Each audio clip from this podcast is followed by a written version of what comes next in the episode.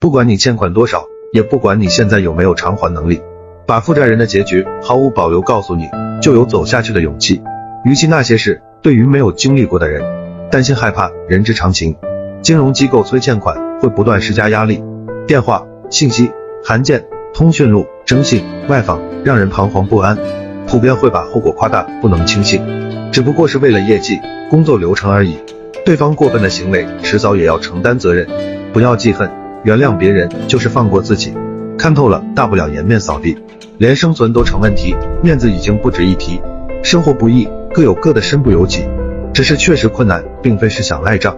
诚信而不信，梦里都想着还款。如果有偿还能力，就不会选择承受这份压力。除了面子和信用，该承担的要承担。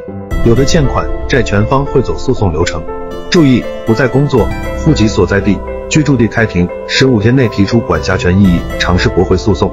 开庭当天仍然可以协商，也许一直不同意的还款方案会有满意的答案。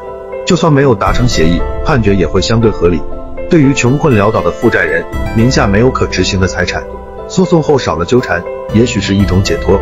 没有在期限内履行给付义务，可能会被纳入失信人名单，成了失信人员就是负债者所谓的结局和下场，不方便出远门等等。工作可以调整，一人做事一人当，家庭成员之间是不同的民事主体。子女只是不便就读高收费私立院校，从事普通工作也没有影响。失信人只是颜面扫地，亲友远离。生活无非三餐一宿，只要不放弃，生存就不成问题。